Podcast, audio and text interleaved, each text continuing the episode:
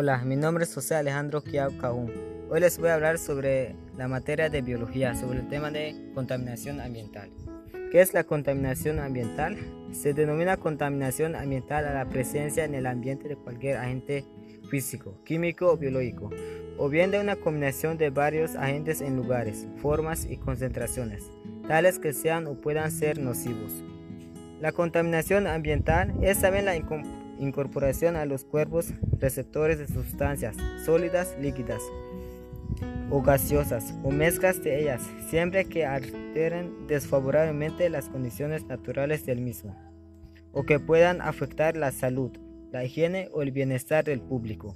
Contaminación del medio ambiente, prevenciones, crear conciencia ciudadana, no quemar ni talar plantas, colocar la basura en lugares apropiados, regular el servicio de aseo urbano, controlar el uso de fertilizantes y pesticidas. Bueno, por mi parte sería todo de mi materia.